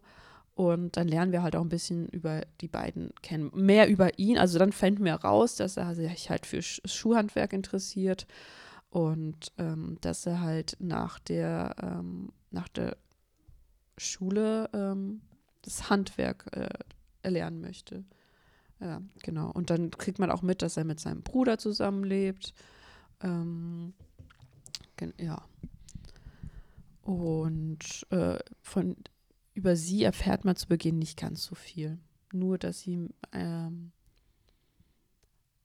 dass Er, er, die, Geschichte, die Geschichte ist auch traurig aus, wirkt, Genau, die Geschichte so. ist aus seiner Perspektive erzählt. Ne? ja primär aus seiner, ja. Und irgendwann wechselt es dann aber. Also der Film ist für seine enorme Kürze unglaublich vielschichtig eigentlich. Ne? Ja, das stimmt. Weil, also ja, wir haben halt eigentlich nur die zwei Hauptfiguren. Wir fahren zu Beginn ein bisschen viel über ihn, von ihm und dann siehst du es ein bisschen so das Mysterium, aber ähm, ach, ich weiß, wie sie sich dann noch, stimmt, ähm, ja klar, daher auch ja der Titel, äh, die Wörter, weil sie, äh, ähm, sie zi- rezitiert dann nämlich ein, äh, ein Haiku und So ein japanisches, ein Gedicht, klassisches Gedicht. ein Gedicht, sie rezitiert ein Gedicht und ähm, er, er merkt sich das, also es ist, ja, wie soll ich sagen? Also ich glaube, er weiß schon zu Beginn, oder ich, ich weiß nicht, ob er dann noch mal ein bisschen recherchiert und äh, wie es dann weitergeht oder aus welchem, von, von welch, aus welchem äh, klassischen Werk das stammt oder so, aber das ist halt auch so ein Thema, was so ein bisschen mitschwingt, dann, ja. Ähm, ja, und das ist halt das auch ganz das Tolle unter anderem an dem Film, weil ähm, ähm, auch diese, dieser Bezug nochmal zu Literatur und Gedichten, die dann so also ein bisschen nochmal aufgegriffen werden, ähm, ja, und vielleicht an der Stelle, ohne das dann zu spoilern, also ihre Geschichte, wenn sie dann aufgedeckt wird, ist eine tragischere. Mhm. Und sagen wir es mal so, es ist halt nicht so, es wirkt so ein bisschen erst verwunderlich, dann ein bisschen sympathisch, dass sie dann Bier trinkt. Ähm, aber dann erfährt man dann den eigentlichen Grund, warum sie dann Bier trinkt und nur Schokolade isst. Dann und es ist nicht, was man denkt. Ja, ist nicht, genau. Und es wird, glaube ich, dann auch niemand überraschen äh, oder sollte einen vielleicht trotzdem positiv überraschen. Also es ist halt ein, ein extremer Altersunterschied zwischen den beiden und das schwingt die ganze Zeit eben mit, dass man denkt so, hm, es scheint sich zwischen den beiden so eine Art Liebesbeziehung zu entwickeln, aber naja, so richtig was werden kann das zumindest nicht sofort, weil er äh, ich meine, nicht, dass es ein Problem ist, jüngerer Mann, ältere Frau, aber er ist halt einfach noch so jung. Er ist noch ein Schüler. Ja, und sie ist, äh, sie ist gut zehn Jahre älter als er. Und das ist in dem Alter einfach noch sehr viel. Ja, ja. Um, ähm, und es wird aber sehr schön, also sehr, sehr schön aufgelöst, muss ich sagen. Ähm, und weder zu optimistisch noch zu unrealistisch, noch, dass uns einfach stumpf das Herz gebrochen wird, sondern auf eine sehr schöne Art. Ja. ja. Und ich glaube, also die Story, wie gesagt, hat einen sehr starken Fokus und ist dabei aber sehr vielschichtig und extrem japanisch. Ja. Also die Geschichte zwischen den beiden und, und sowieso, also mit ihm, also ich glaube, er muss er liebt halt dieses, dieses ehrliche, alte, klassische Handwerk. Und wenn dann auch noch seine Beweggründe erklärt werden, dann sind die auch so, wow, da, da schmilzt so jeder klassische Japaner und Japanerin schmilzt da völlig dahin, warum er denn jetzt genau Schuhe machen will und Schuhe so toll findet. Und dann will er ja auch für sie noch Schuhe machen. Mhm. Und das ist schon, puh, aber. Aber ich fand das auch toll. Ich finde, ja. weil es ist halt recht ungewöhnlich, dass Jugendliche heutzutage sich für so Handarbeit, so für Handwerk, genau. so ehrliches Handwerk interessieren. Ähm, und das ist halt toll, dass dann jemand noch so eine Leidenschaft dann aufbringen kann und ähm, wirklich Leidenschaft und, und, und in Liebe äh, zu dem, was er macht und Interesse. Also der, der, ja, ähm, er jobbt ja nebenher, um sich halt dann auch noch Material zu kaufen und dann Bücher zu kaufen und dann. Äh, es stimmt alles und ich stimme dir auch total zu, aber es ist auch das Japanischste, Japanischste überhaupt. Die Liebe zu dieser einen Sache, für die du dann, wo du darauf hinarbeitest und wo du dein Leben drauf verwenden willst, um das zu perfektionieren und dann, also äh, ich, ich will das auch gar nicht, ich verurteile das auch gar nicht. Ich sage nur, es ist sehr rein. Oh. Okay, ja. Das passt ja dann auch wieder. Auch, dem, auch zu dem, zu dem Regenthema und allem. Ja, das ist, also jetzt mal von der Story weg, der Film ist wunderschön. Der Park ist wunderschön. Das ist der schönste Regen, den man sich vorstellen kann. Es regnet und dann wird es immer so ein bisschen dunkel und dann kommt aber auch immer wieder die Sonne. Es ist total schön. Es gibt ja noch einen Sturm auch, aber ich meine, so ein Sturm mit Liebenden, also das ist ja auch ja. Ne? Ja. romantischer wird es kaum. Ja, man muss vielleicht auch sehen, es spielt halt über drei, zwei Monate hinweg zur japanischen Regenzeit. Mhm. Ähm, das heißt, es ja regnet halt auch wirklich, wirklich, jeden Tag. Ja, ähm, ja. fast. Juni, deshalb, Juli, ja. ja. Und deshalb. Ähm, in Deutschland wäre es auch, wenn wir auch immer öfter über das Wetter klagen, halt, klagen halt relativ unverlässlich zu sagen, ja, wir treffen uns halt immer bei Regen im Park. Na gut, dann sieht man sich halt mal ein paar Monate nicht. Ja, aber da ist es halt, ja, das ist tatsächlich so, dass halt dann gefühlt zwei Monate dann regnet. Das ist wirklich jeden Tag. Und es ist halt aber, aber Sommerregen. Das ist wirklich so ein schöner Sommerregen mhm. immer jedes Mal. Und wie du schon gesagt hast, sind immer dann auch die Bilder wunderschön sind, wenn dann vor allem die Sonne nochmal durchbricht und, und die Art, wie er das, ähm, wie er das darstellt, äh, also Makoto Shinkai, hattest, du hattest vorhin auch nochmal ähm, kurz umschrieben, das ist halt so ein bisschen so wie ähm, so wie reale Aufnahmen. Sie wirkt schon ein bisschen wie so wie reale Aufnahmen, wie Fotos. Und die Farbgebung ist dann auch eine ganz andere ja. gefühlt im Park. Ähm. Es sind, glaube ich, auch Fotos. Also ich finde, ich glaube, er hat auch so ein bisschen diesen Kult ähm, damit entfacht, der mittlerweile noch viel stärker ist, dass Animes an wirklich real, realen Orten spielen. Also ich meine, so Nerds wie wir gehen ja gerne mal dahin, wo Filme gedreht wird. Na, Venedig, da, wo Harrison Ford einmal über die Straße gelaufen ist. Aber ähm, auch mit Animes ist es ja so und sonst sind es ja mittlerweile dann eher so abgeschiedene Dörfer, die dann zu plötzlicher Popularität kommen. Aber hier halt ähm, ein Park mitten in der Stadt und da kann man, die, die Orte gibt es alle genau so und die sind fotografiert worden und dann aber nicht einfach mit äh, wie zwei, drei Filtern auf Anime-Hintergrund gemacht worden, was dann immer sehr unnatürlich wirkt, sondern einfach wunderschön nachgezeichnet. Und der Detailgrad der Figuren und der, der Foreground Animation, also dem, dem, dem Regen dann, es fügt sich alles perfekt organisch zusammen und ich glaube, also Weathering with You und Your Name, die haben ja auch so ihre flashy Sci-Fi-Elemente und so. Und die hast du hier halt noch nicht. Hier hast du halt wirklich nur japanischen Alltag übertrieben schön. Ja, wenn sie im, im, im Garten, in dem äh, Park sind. Ja. ja. Zwischendurch, also dann sind sie auch mal also bei ihm ist es halt auch so, dass ja auch, ähm, wird bei ihm, sein Zuhause wird ja auch gezeigt, seine Wohnung, mhm. wie er sich dann auch um seinen Bruder äh, kümmert, der, ähm, der, der glaube ich, gerade frisch aus der Uni kommt und dann einen neuen Job beginnt. Und auszieht. Und, und auszieht und genau. Und, so, und die mit der Mama ist ein bisschen problematisch irgendwie. Die ist ja, ja, ja auch cool, dass, also äh, ist auch nicht so üblich, immer noch nicht das klassische Familienverhältnis, ne? Also ja. ist auch echt ja. schön. Sie ist alleinerziehende Mutter, oder? Genau, sie hat die zwei Jungs, aber sie ist irgendwie so, es wird immer so erwähnt, ja, äh, ja, sie hat jetzt einen neuen Freund. Das ist kein Kind von Traurigkeit, ne? Genau, genau. es äh, weiß nicht, wann sie wiederkommt. Und dann kümmert er sich halt. Ähm, es wird halt nicht dramatisch dargestellt. Es wird nicht ne? dramatisch ja. dargestellt, aber er äh, macht zum, auch den Haushalt und äh, ja. unterstützt seinen Bruder. Ähm, ja. Er kocht auch, ne? Ja, ist, der kocht auch. Aber es ist ja der perfekte Mann, ja.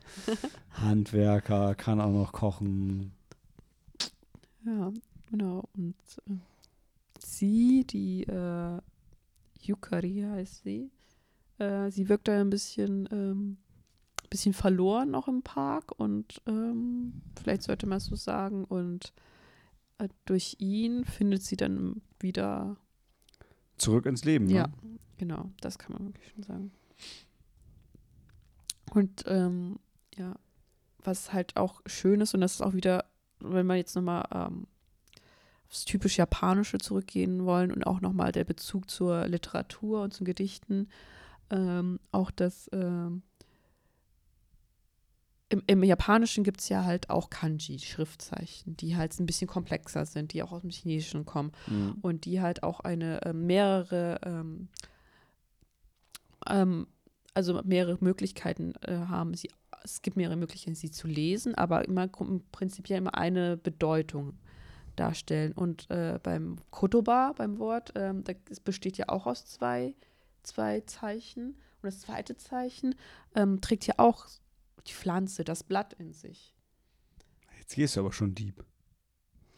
Zu deep? Nee, gar nicht. Aber das ist halt das, das Schöne daran. Was auch so dieses, die Pflanze und ich glaube, das wird auch, ich, bei Koto, ich glaube, ich weiß nicht, ob es äh, Zeichen für Schreiben, ich weiß nicht, aber auf jeden Fall im, im zweiten, im zweiten, das steht halt auch äh, für, äh, für Pflanze und Blätter äh, und ist halt dann ganz toll, dass es halt dann nochmal dann noch dieser Bezug zu dem Park ist.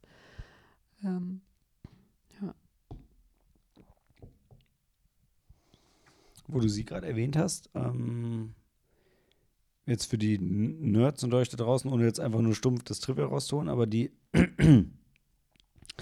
äh, Yukari Yukino hat ein Cameo in Your Name. Ich weiß nicht wann und wo, aber Äh, vielleicht ist es das wert. Also, äh, Your Name hat ja wahrscheinlich jeder da draußen gesehen. Dann, wenn, wenn, wenn unser sch äh, schmetterndes, äh, schmetternde Liebeserklärung an den Film nicht ausreicht, um ihn zu schauen, dann vielleicht als Completionist, ja. Ähm, allein, allein dafür. Ähm, dann, wir hatten ja die, die, ähm, die Technik vom Film schon viel erwähnt äh, und ich habe gerade nochmal nachgeschaut, der Regen wurde Rotoskop. Das heißt, die haben den auch gefilmt und Ja. dann mit Computer Ja. drüber gelegt und angepasst. Deshalb der Regen sieht halt wirklich wahnsinnig, ähm, wahnsinnig realistisch und schön aus. Und das ist halt in Animes wie auch in Videospielen öfter mal so ein Ding, was halt nicht so geil ist. Dann hast du irgendwie so die Regentropfen vorne und hin, im Hintergrund ab und zu ist hier und da mal so ein Tropfen, der auf die Oberfläche kommt. Aber hier äh, ist ja klar, also man würde erwarten, dass bei einem Film, äh, der für den Podcast, der auf dem Thema Regen basiert, sich viel äh, Gedanken über die Darstellung von Regen gemacht wird. Aber gerade hier wurde eine besondere Technik genau für den Regen, Regen. benutzt. Ähm, deshalb ist es der es auch auf jeden Fall wert, in der heutige Folge, heutigen Folge des Double Features besprochen zu werden. Ähm, und Man freut sich auf den Regen. Also man freut sich, wie die beiden freut man sich wirklich immer auf den Regen. Und das also auch von Mitte. Ich weiß auch nicht, weil es wirklich immer, so- du hast so ein warmes Gefühl dann dabei. Vielleicht weil es auch Sommerregen ist, ich weiß nicht, aber ja. Und dann nochmal das in den Regenszenen wird anscheinend die, die gesamte Farbpalette ein bisschen gedämpft und die Grüntöne betont und eben die Charaktere mehr hervorgehoben. Was ich halt auch, also es ist einfach sehr viel Gedankengut reingeflossen. Ja. ähm, sorry. Um, um den Film halt so schön zu machen, wie er ist und um genau die Stimmung zu erzeugen. Und das sind alles Elemente. Du guckst den Film und ich glaube, wenig von diesen Dingen nimmst du bewusst wahr, aber du siehst einfach einen Film, der fucking wunderschön aussieht, wenn du ihn schaust. Ja. Also somit da wirklich das ähm, einerseits erstmal komplette Gegenelement zu The Crow, weil der Film halt optimistisch, wunderschön und liebevoll und positiv ist. Er wird auch dramatisch gegen Ende Ja. statt am Anfang, aber ähm, trotzdem mit den gleichen Elementen spielt dann wieder. Also es, ja, es ist wirklich ein schönes Double Feature entstanden hier, muss ich sagen. Ja. Und man sollte sie auch, glaube ich, lieber in dieser Reihenfolge gucken. Erst The Crow, dann Garden of Words. Ja, und ich finde auch, das ist einer der Filme, in dem halt Regen halt auch so ein wirklich positive, Mhm. also wie ich schon erwähnt habe, man freut sich auf den Regen. Nicht so wie halt in anderen Filmen, wo das Gefühl hat, oh, dann ist man nass und, äh, und man friert. Ey, wenn Eric zu Takao sagt, can't rain all the time, dann sagt er, scheiße, ich wünschte. Ich, will- ich will Ja. meine Freundin wiedersehen. Ja. Stimmt. Ja, und ich muss ähm, auch sagen, zum, ich, ich weiß nicht, was es ist, äh, äh, aber ähm, ob's, ob der schönen Bilder oder ob der, der, der tatsächlichen Geschichte dann am Ende oder, oder die Musik, ich glaube auch die Musik hat großen Teil dazu beigetragen, aber zum Ende hin habe ich auch Rotz und Wasser geheult. Also, Ja, stimmt. Ja, das kann, war. ich, kann ich unterstreichen. Und ich habe den Film tatsächlich schon, das ist, glaube ich, jetzt zum insgesamt dritten Mal gesehen, ja. Und jedes Mal, also es gibt nur noch einen anderen Anime, ähm, bei dem, den habe ich, glaube ich, auch schon dreimal gesehen und da heule ich noch immer, wirklich gefühlt immer an den zwei gleichen Stellen. Was, nur weil du Grave of the Firefly nicht so oft geguckt hast. Ja, das stimmt. ja. Aber das ist auch nicht so das schöne Weinen immer bei dem Film. Ja. Aber ähm, ja, beim ersten Mal, ja, ich musste jedes Was Mal. ist der andere Anime, bei äh, dem du I want to eat your pancreas. Ja, okay. Want to eat your pancreas kann ich auch nur empfehlen. Ein Stein, Anna and the Apocalypse. toller Film und also, also aber zückt die Taschentücher. Also wirklich, eine Packung, eine Packung Taschentücher braucht man.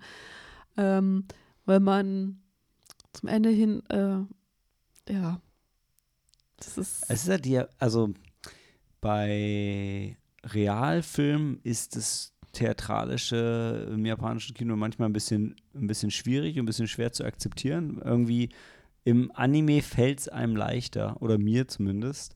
Und ähm, ja, deshalb, diese äh, emotionalen Anime, die, die kriegen einen dann meist schon sehr. Ja. Ja.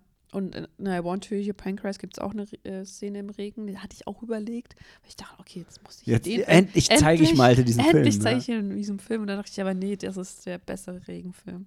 Das, ich meine, er hat, hat er nicht Regen im, nee, er hat nicht Regen im Titel, ne? Stimmt Nee, nicht. leider nicht. Nee. Aber im, äh, hatte, er- hatte er Regen in der Tagline? Ich, Weiß, ja, on something- Rainy Something Days. Love, ja.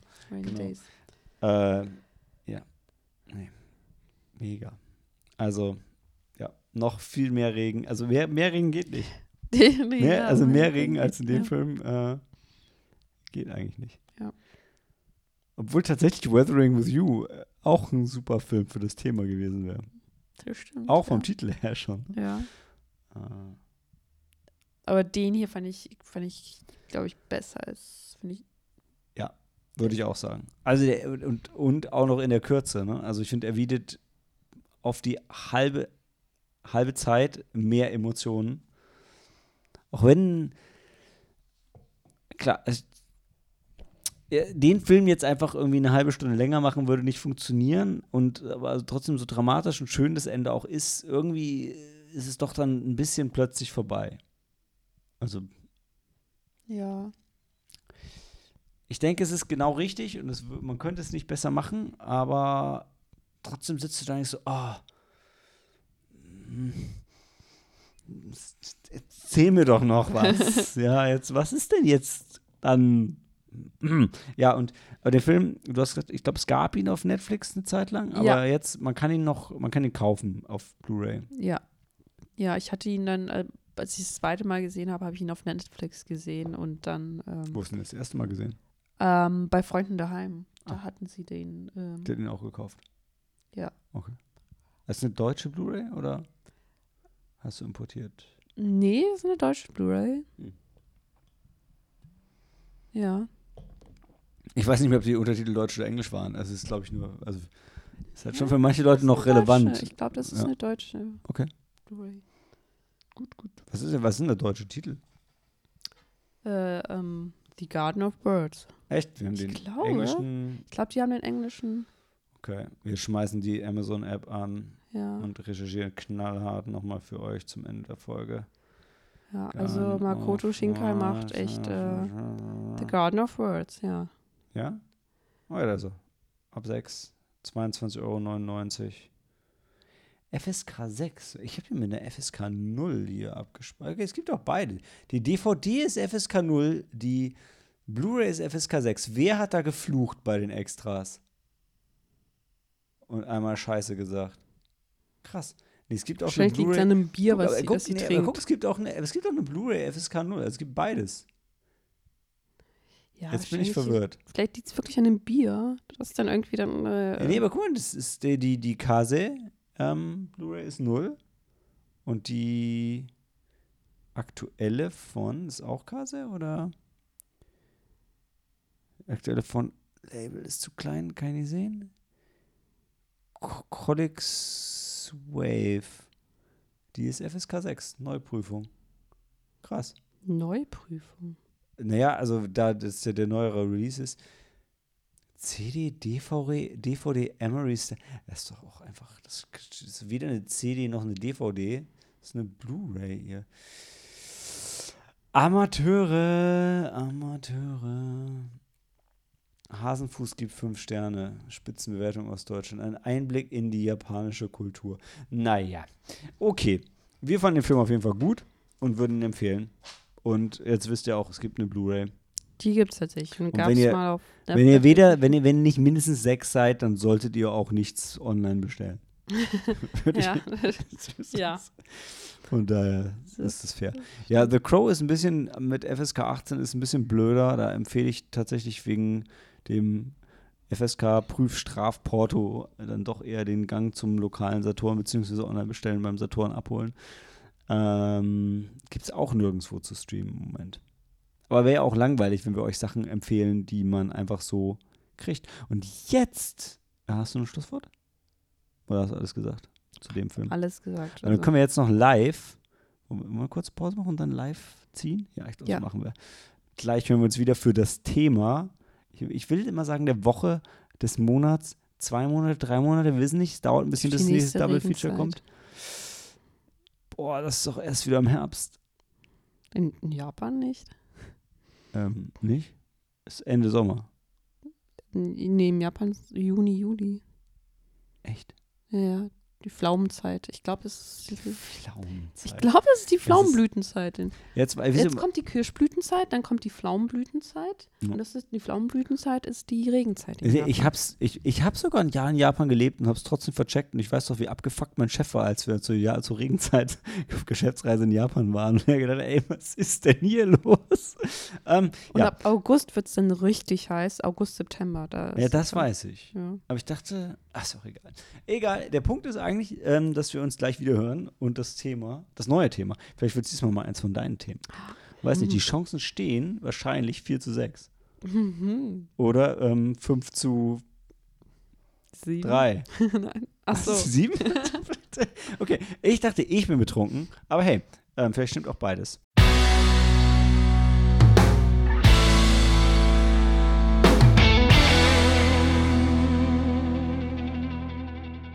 Willkommen zurück zur Live-Ziehung des Themas der Regenzeit. Ich habe die goldene Dose geholt. Jetzt mache ich sie live auf. Das ist wirklich eine goldene Das ist Dose. tatsächlich eine goldene Dose. So, ähm, boah, sind denn? da viele Zettel drin. Du hast immer gezogen und ich finde, das behalten wir bei. Das lief gut bisher. Ehrlich? Ja, Ich absolut. hab immer. Kannst du die Augen schließen, aber du die Zettel sehen, wir mal wenn man es drehen? will. Du, wieso denn? Du weißt du, wie es vorher aussah? Ja, okay. Nein, weiß Okay. ich ja nicht. Ich trinke einen Schluck Sapporo-Bier.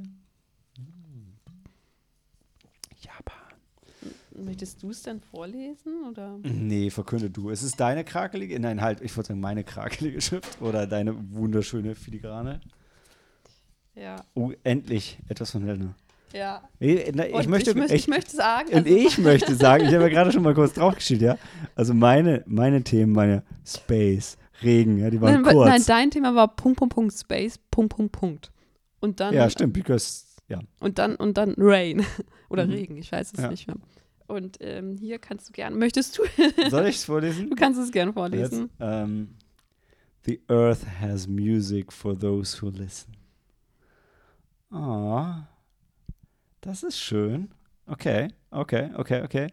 Ähm, was sind meine ersten Ideen zu dem Thema?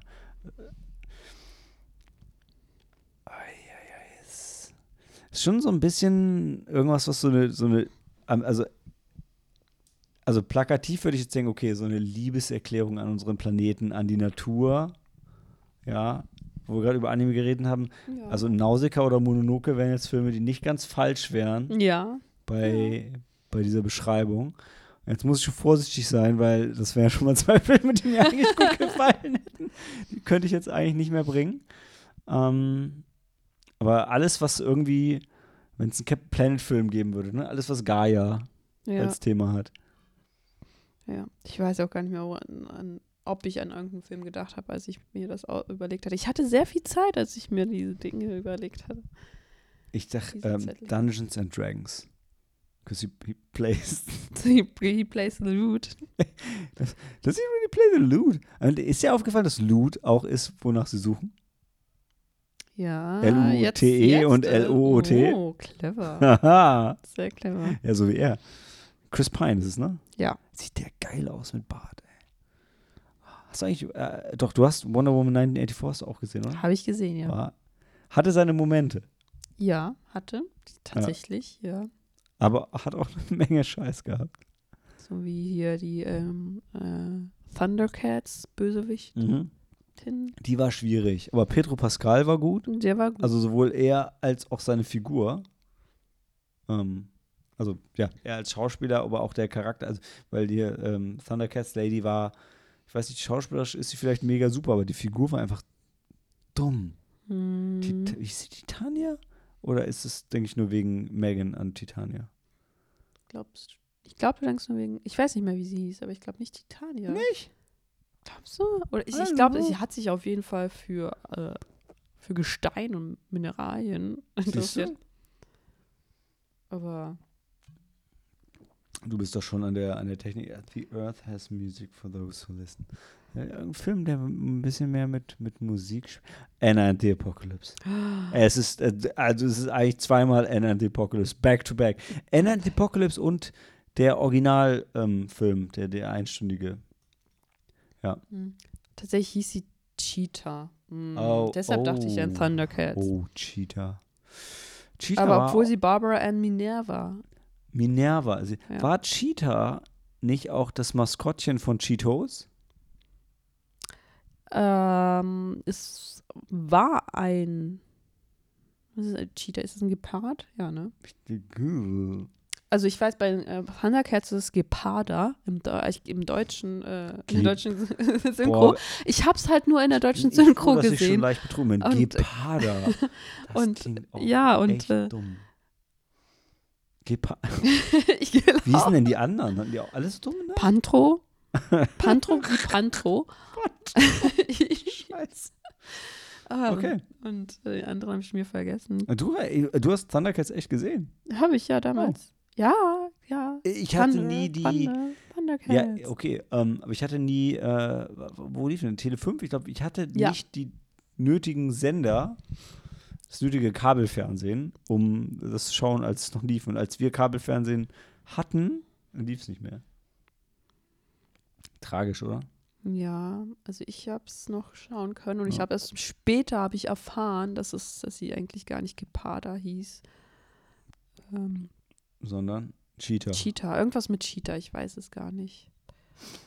Die Cheetah. Okay, ähm, wir haben, sind, glaube ich, schon länger am, am Ende. Cheetara hieß sie. Chitara. Okay, das ist okay. Cheetah. Okay. Ähm, also, nächstes Mal sprechen wir über zwei Filme, die sich zusammenfassen als Double Feature mit The Earth has music for those who listen. Und das heute war die Folge Regen. Weniger poetisch, aber mit zumindest einem poetischen Film. Und einem poetischen äh, Musiker.